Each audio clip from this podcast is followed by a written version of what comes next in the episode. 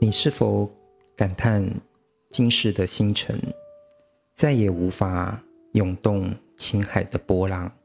这是诗人简真真在三十年后你在哪里所写下的一句诗。今天非常高兴呢，能够邀请到台湾非常经典的诗人，就是简真真教授，以作者的身份呢，来亲自来谈三十年后你在哪里。老师，就是我们一般都会谈说诗无打鼓，这是在中国文学当中《诗经》的一种诠释的一个概念，就是认为一首诗不会有一个最正确的解释。所以其实反而也开放了一个诗的一个解释的一个可能。那今天非常高兴，就邀请到老师来谈您这啊自己的这一首诗。那你觉得以你作者的身份，你怎么看这一首三十年后你在哪里呢？呃，表面上这首诗当然呈现了一个人对未来本身的一种探寻，这个探寻当然带一种无奈，因为当你讲三十年之后的话。心里其其实有一个没有说出来的答案，你就不在了嘛，你就不在了嘛。那我不在的时候，那个你在哪里的话，显然那个你还在，因此这个你就变成很特殊的一个一个身份，也是这个年轻的，对不对？你你的一个对象，或是呢，甚至你的女儿等等。那当然我不在了，就问你在哪里？啊，那个空间本身是我设想的空间。那三十年的之后那个空间跟现在的空间，我想会产生很大的一个对比。嗯，那所以，假如视角是写是一个对比来话，当然啊就很说起来也算是简单嘛，就是一个啊那时候怎么样，现在怎么样，一看就是很很明显不一样。那我所要呈现是说，在一个对比过程中，它有一种又有一种蛮迂回、蛮蛮不确定的那种那种口气、那种语调。所以我我是谈到说，所谓对比跟。对比本身跟对应中间，它呈现了一个语调啊，这是可能我要谈的第一个。第二个里面有一些现实的东西会隐隐约约会出现。那我们一般写诗的时候，一旦有现实的时候，就说啊，你这个诗是在讲什么啊？那就是等于说这个 A 跟 B 直接是一条线，就直接拉过去了。我个人认为说，诗人本身他假如说他的诗本身的层次有一个他者存在的时候，他的空间是开阔的。那现实本身呢？基本上，我觉得我经常讲一句话的时候，现实其实对诗人会大非常非常大的考验。这个考验在于说，那么你本身写个人的情感，好像一个小日记的话是很简单，但又跟要跟人有这个他有关，那基本上那个他怎么样引进来，它又带有一种隐约的城市。所以我说现实本身是存在的，可是我认为意象本身跟它关系可能是一个虚线关系。嗯。它才有一个隐约的一种实质在，嗯，这是我想要谈的东西。嗯、所以帮听众们就是归纳，就是老师呃接下来会朝两个方向来谈他自己这一首《三十年后你在哪里》。第一个城市是未来与现在的对应与对比，那第二个层第二个层次呢，则是意象与现实的虚线关系。那跟听众们就是报告，就是说，其实这首诗是呃。呃，就是收录在老师最新出的一个诗集，就是《脸书》这本诗集的第一百二十二页。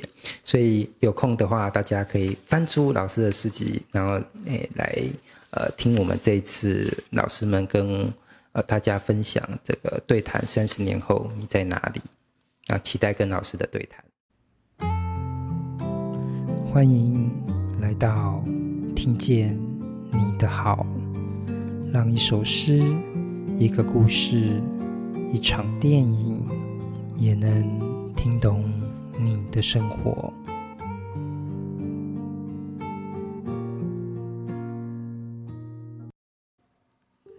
三十年后你在哪里？你会在一百五十层楼的楼顶上聆听贴心的雷鸣吗？你会在莎士比亚的剧场内瞻仰汽车的遗迹？还是搭乘一架没有翅膀的飞机，前往火星去寻找童年？你会到海边凭吊那座被水淹没的灯塔吗？你是否感叹今世的星辰再也无法涌动情海的波浪？你是否会在淡水河畔遇到那一只走失多年的熊猫？你是否会在一张古旧的地图里迷失，在前往幸福饭店的途中，看到芒草中我歪斜的墓碑？谢谢老师的呃亲自的这个朗诵哈。那我们刚刚就有谈到，就是说第一个层次就是未来与现在的对应跟对比。我在读这一首诗的时候，其实从题目你就可以看到一个时间上的一个曲线，因为它就题目就说三十年后，就已经有预设了一个时间的一个向度了。那这个时间的向度当中，刚好有过往，就是有现在，所以刚好就是。呃，过去、现在跟未来，它有一个对应跟对比，特别是这首诗也蛮多的一个提问，好像也在触动这个时间上的一个探寻。嗯嗯嗯，哎，是的。那我的诗经常会有问号，这个问号本身它是留一种想要肯定，但是我又不想肯定，那一直带一种疑问。但是但是呢，有些读者看出这个疑问，其实是他已经是在肯定。但是我我我不愿意说出他的肯定来啊。嗯。那么以这样的来讲的话，那么这边所看到的这种所谓对应跟对比的关系的时候，那么他可能另外一个焦点就是说他这个语调是怎么展现的。比如说我举第一个例子来讲啊，你会在一百五十层楼的楼顶上聆听贴心的雷鸣吗？那么这个当然你假如表面上那个对比的话，很明显。以后的建筑可能都是在一百层楼以上嘛，对不对？那一百五十层楼是很是很很自然的。那么到了一百五十五十层楼的时候呢，跟天空很接近，雷可能就在旁边打了。所以雷打起来就在你身边了，在你的在你的身边了，所以叫贴心的。但是各位知道，这个“贴心”本这两个字实际上是带有很大的一个一种反讽，它可能是一个两种面，一个一个词的两种面向。他可能是说啊，贴心。我们一般讲说，哎，这个人非常非常贴心，非常体贴。但是在你身边那个雷鸣，可能是非常震撼。哦，所以这个贴心本身就涵盖了两种意思。嗯，这个就是我在显现的语调上的这样的一种一种差别。嗯，然后呃，那个莎士比亚的一个剧场，那瞻仰汽车的遗迹，那么各位可以看到这种时间的层次。嗯，对吧？那么莎士比亚本来最珍贵的是他。他演的戏剧，啊，戏剧已经不演了，绝对是不演了。那么换成汽车展览，可是汽车已经是遗迹了，包括汽车已经变成遗迹了。那当然这是显现一个很大的一个对比。那瞻仰本身，我们当然我们班讲对瞻仰来讲的话，对一种古代留下来一种啊非常纪念的，在脑子里面没办法磨灭的，有那种带一种崇敬之心的一种瞻仰。可是既然这边竟然是一个汽车的遗迹啊，等等等等，然后。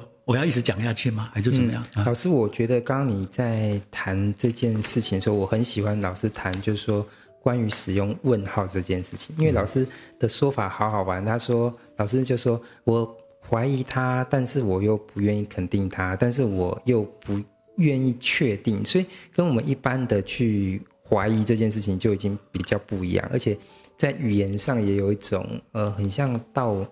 就是老子里面嘛，道可道，非常道；名可名，非常名。有一个反反向的一个一个去开展语义空间的一个状态。所以，其实老师在这个时间上的这个对比的时候，好像也把语义的这一个弹性也抓出来，不只是时间的问题，好像在意义上也在做很多的冲突。意识对它冲突，然后带带一种开放性，嗯。比如说，我们讲说，你你会搭了一架没没有翅膀的飞机前往火星去寻找童年，一个问号啊，这里面就让你想到说，好像我们的童年不见了，只有到火星才找。嗯，那这第一个个想法，对不对？我们可能在地球上，我们已经没有童年了，大家可能都很世故的面对你我过去那种童年的纯真没有了。嗯，但也有可能说，你在这个地球上。你的生命没有了，到火星是重新的开始，嗯，重新开始。但我不给答案，所以我不给答案就是这句话，一个问号。我觉得对。然后我再举另外一个例子来讲的话，嗯，呃，你是否感叹今世的星辰再也无法涌动情海的波浪？那么这很有趣。我们经常讲说，月亮啊、星星会带动波浪嘛。对，我们今天在金总这样讲的，嗯，我们地球上本身那种海水本身可能受星辰跟月亮本身的影响嘛。那也许那个时候的星辰已经没办法涌动浅海的波浪。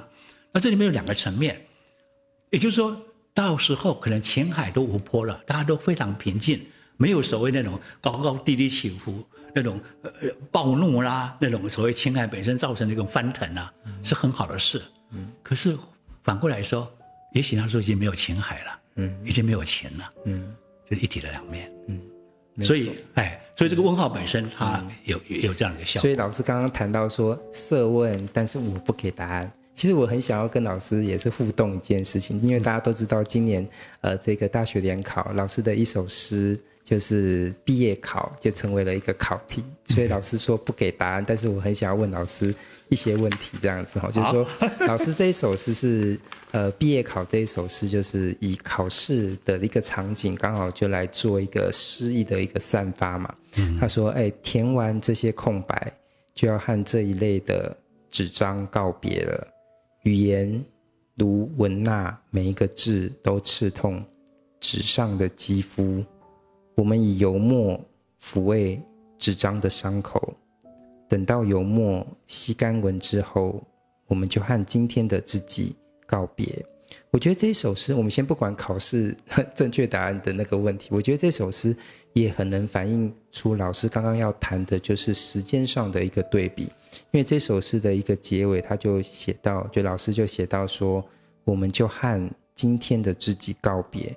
仿佛其实文字的写作这一个东西，因为我们常常讲说文字可以代表我们人的另外一种生命，所以你结束这一段文字的时候，可能就真的是作者已死，然后你就离开了这一份考卷，要走到另外一个人生。不知道老师用毕业考这个东西来谈，是不是也有一个时间上的一个思思索呢？嗯，那当然。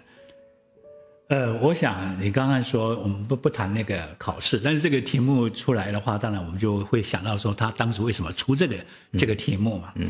他他的问题就是说，呃，他其实我觉得今年那个这个学测这个出的这个题目蛮好的。他说，这下面这几种可能性，嗯、你哪哪些觉得可能嘛？嗯。那其中又有就有一个问题，就是说填完这些空白，这个空白有没有暗示是说学生因为考试？把青春都留白了，为这个意味，嗯，啊，意味，那这个我。在我脸书上讨论好多啊，一一每个人都给意见嘛。而且我觉得这个很有自我解构的一个趣味，因为他就是在大学联考，像现在叫学测吧还是什么，然后在考试当中你又有一个解构说，对对，老师又反讽了这个毕业考这件事情，你觉得？而且他们愿意把它把它提出来，事实上他们也是一种考试。对，其实这个反讽本身其实都有一存在的一种机制的感觉，我觉得蛮蛮错。呃，那他其实安排的蛮好嘛，摆最后一最后一题嘛。考完真的，大家就跟他告别了，走到另外一个人生去。所以那个那因为我我是作者嘛，就有人就就问我说：“那老师你自己怎么看？”也有人到我的我的 email 里面给给我留言。那我说：“你假如看第一节的话，就是说没有错。当然这个填完这个空白，可能就题目题目上的空白。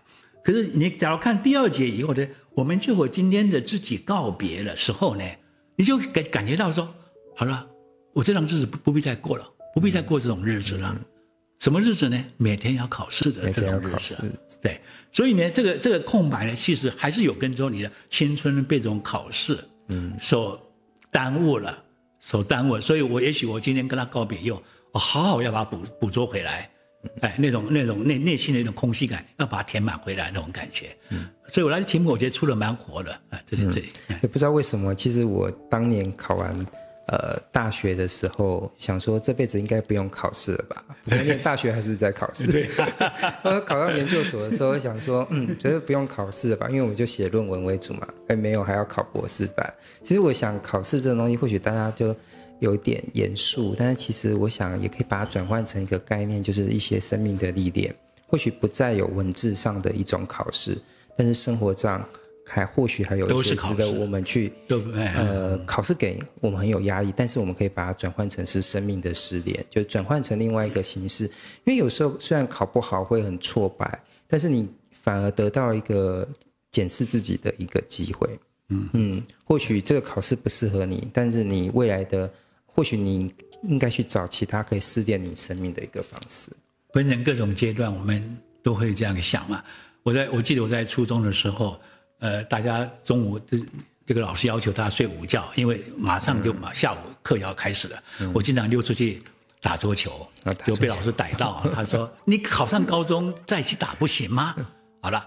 到了高中，你还要同样的动作，还是被逮回来。你到大学再考，嗯、不行吗？哎，再去打打桌球不行吗？总是这样一一个阶段一个阶段。嗯，所以在某一个好像封闭的这三年的初中生涯，三年的高中生涯，都是有一个好像那边毕业考以后就没事了，你就、嗯、你就可以好好打桌球了，嗯、好好捕捉那个时光了。嗯，可是你也知道，那只真的是一个过渡了，一个、嗯、一个点而已。下面还有另外一个阶段。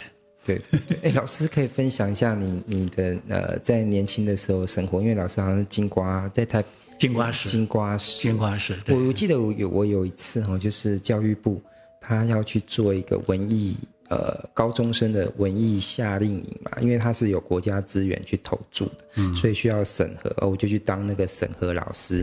有一次我就遇到一个考生，就咚咚咚就进来，就跟我们讲说，我觉得我是活在一个很封闭的世界。我说。那是多封闭！他说我就是住在金瓜石这样子，然后他就觉得我很渴望要来参加这次的夏令营，文艺夏令营，我要打开我自己的世界。我不晓得那呃老师的年轻的时候会有这种感觉吗？呃，金瓜石对我来说，那个就是风风雨雨的日子。嗯，呃，其实我并并不是真的金瓜石，是金瓜石跟它连在一块的水湳洞，但是我们现在就是泛称金瓜石这样子。那我家是靠近水湳洞，所以我那时候上学，等于说要从那边走到金瓜石来，嗯，然后那边都是冬天是刮了风，所以雨是斜椅了，都是斜雨，所以你在刮的过程中，从家里走到那个去车站就四十五分钟，衣服都全湿了，嗯，全湿了，那这样子每一天天过日子了，然后全是到了那个那公务局的班次很有限嘛，大家都挤着要那一班，全部挤进去。挤得贴你贴我贴你，就是看到衣服都冒烟，所以等到下车，哎，衣服差不多干了，然后开始又在在在在接受那个 另外一次的雨啊，是这样的。嗯，所以我对我来说就是那一种风风雨雨的日子，呃，童年的事情真的很多，说起来也是有点伤感，但是。也许吧，这个劳其筋骨，现在稍微强壮一点。嗯、我觉得老师这一份这个生命的经历也蛮有画面的，蛮适合就是也写成诗啊，或是散。我我现在脑筋闪现一个意象啊，我早上在四五点左右就就听到妈妈起来劈柴的声音，那为了我上学起来帮我准备，呃，帮我做早餐，让我给我带便当。嗯，那个那个感觉一直存在，那个画面，否则我自己爬不起来了。但是听到他劈柴声音，我就醒来了。嗯，那个画面非常非常的，嗯，所以我经常讲说，你意象存在的时候，那个时间就存在，那个时间的那一段的叙述就存在，嗯，那个故事就存在，嗯，记忆没有忘掉。还在那里？那我觉得老师说的非常精彩。对，老师，我们其实你刚刚就已经谈到意象，就是那个劈柴的声音，其实它本身也是算意象的一部分嘛。嗯、那其实我们可以来谈第二层次，就是意象与现实的虚线关系，在这一首诗上。对，好，呃，比如说我现在那个诗里面啊，在那个，对不起，我来找一下啊，诗的那个第二节里面啊，对。第二节的意象，他们在海边啊，嗯，说你会到海边凭吊那一座被水淹没的灯塔吗？那么这里面你就想到，灯塔一般是放在比较高处的地方，连灯塔都被淹没了，嗯、对吧？你就想到水面可能都提上来了，嗯，都提上来了。我们现在不是担心说北极的水融掉，嗯、哎，那个冰暖化，暖化呀，嗯、所以你就想说，哦，这个是在谈现在。地球软化的问题，对不对？你有可能会给它贴个这样标签出来了，嗯，贴个这样标签出来。那这个这样讲的话，你就变成一种实现。就你你等于说这这这两行就直接在讲所谓的所谓地球软化所造成的灾难。嗯，但是我不愿我的诗我不想这么目的性。嗯，我一经常讲，我其实我这两天来贴个贴文，意向叙述不是意向叙述。不是目的论的代言人，嗯，不是目的论的的化身，所以他就就我觉得目把它目的化了。就当你把这个东西一出呈现的时候，觉得哦，这在指什么？我觉得那是一种目的。那对我来说的话，它可能是一种现象。这个现象其实比我们把它归注于说，我们现在知道一个事实，说，哎，地球暖化的话，感到更悲哀。嗯，那你想到说那个水都涌上来的时候，那人人在什么地方？等等等等东西啊。那第二个一样，比如说你是否会在淡水河畔遇到那一只走失多年的熊猫？为什么选熊猫不选其他的？嗯，你就想了，是因为呃呃台北的动物园有熊猫嘛？对不对？是因为怎么样关系它？熊猫是大陆送来的，嗯、对，对，对，那我们现在两边的那种关系变得错综复杂。嗯，也许有一天。错综复杂到某个地步，那个送人的礼物可能它就就自动消失了，就走失掉了。嗯，结果在呢，在淡水河找到，嗯、淡水河是个河口，嗯，面对海就是面对对岸，嗯嗯，那种似有似无的那种，我觉得一种伤感。它几乎熊猫本身是一个很珍贵的礼物，到某一天可能变成一个什么一种累赘。嗯，在意识形态的这种强烈的划分之下，推哪一边推这边都不是，嗯，没有归属的。因为熊猫也是黑色跟白色的集合，对，它没它它中间没有一个灰色的部分，对。但是你就讲讲说，哎，这首诗在谈两岸的关系，又把它目的化了，嗯，又变成一个实现了，嗯。那我一样又回到刚刚讲，我是问问号，嗯，还是用问号，嗯，基本上它有那种可能性，嗯，但它不是必然的那个目的。因为刚刚老师这样子反问我的时候，其实我就会自己内心就会开始建立一个故事，说可能。动物园怎么了？然后猫熊就出来，变得有点比较像小说型的一个一个想法。但是我想这就是文本的弹性啊，因为你反而会刺激你在想象性的一个创作，就会让、嗯、呃一首诗不要有那么特指在某一个事物上。对对对，没错，对不要特指一个事物上。嗯，呃，我记得我脸书有一首诗叫《咳嗽》。当时在还没有出版这个诗集之前，先在脸书上面发表嘛。要有一个读者讲：“哦，老师，你在讲这冠状病毒对不对？” 我说：“那目的性太强了，嗯，目的太强了。我的咳嗽是对不对？有更大的普遍性，嗯，孤单的普遍性，为什么一定要把它限制在所谓冠状病毒呢？”我觉得我们在一般的，我我想是不是因为我们既有的文学教育或者写作教育，常常都是属于一种命题作文式。或者是说，在考试的时候要有一个正确答案，所以我们常常就会觉得说，写什么东西就要呃直指某物这样子。没错，没错。嗯、呃，我记得有一次那个台中二中 呃请我去演讲嘛，嗯、那演讲他们逮到老这个老师来，因为他们他们那个考试也也是出我那个诗的题目。嗯，老师你你现在看你怎么写？嗯，啊，我看那题目我真的是吓一大跳。这一首诗的主题是什么？A B C D E。我一看呢，都有都可能，但是他，但是我就我说都可以啊。说老师不行，你一定要选一个，就有我就勉强选一个，他们就大大笑。老师你错了，就是这个，就是所谓固定答案的问题了。固定答案。那所以我的今年那个大二联考其实它比较好，它不是用着哎这个主题是什么，而是这首诗里面有没有引发你想象那种比喻那个隐喻。嗯，这个我觉得两个层次是不一样的。嗯，我觉得这也是可以稍微思考一下我们现在的文学教育。可能也有一些难题耶，因为，因为你真正如果都出申论题，有时候到底就是评分的标准也不在，还有包括改考卷的时间，其实都非常的困难。有时候这也不知道怎么怎么去把它衡量出来。坦白说，今年坦白说是一种折中之后，也算是不不错的一种选择了，因为之前他们。把杨牧的诗有没有？后来要要写成作文嘛？嗯，对这首诗的感想用作文来评价，哇，那个对他们太难太难了。嗯，那现在是什么？他把这个诗里面有些隐含的可能性都列在下面。嗯，哎，看你能不能把那几个隐含隐含的可能性列出来。嗯，不是一个，两个有三个。两，哎，两个两个也有分数，不一定说三个全部打才有分数。嗯，我觉得其实是，我觉得算是比较有进步的。老师，那在这首诗的这个现实跟意象上的这个虚线。老师反而就是会让我们呈现说，所谓的虚线是一种虚指，但是又好像在真正在阅读当中会扩展出很多条虚线。也我想不只是一条，是很多，呃呃一种。可是虚线这种东西，因为它毕竟不是实线，有时候像我们看一些书啊，或是童书，他们会透过虚线的联系嘛，那一方面训练小朋友的这个小肌肉。就是画线，另外一方面也建立他一种构型的一种状况，所以它基本上在这个过程当中都是有包含着一种从没有到有的一个过程哦。对，那其实我那时候就是稍微做一下功课，就是老师对佛经也非常有研究。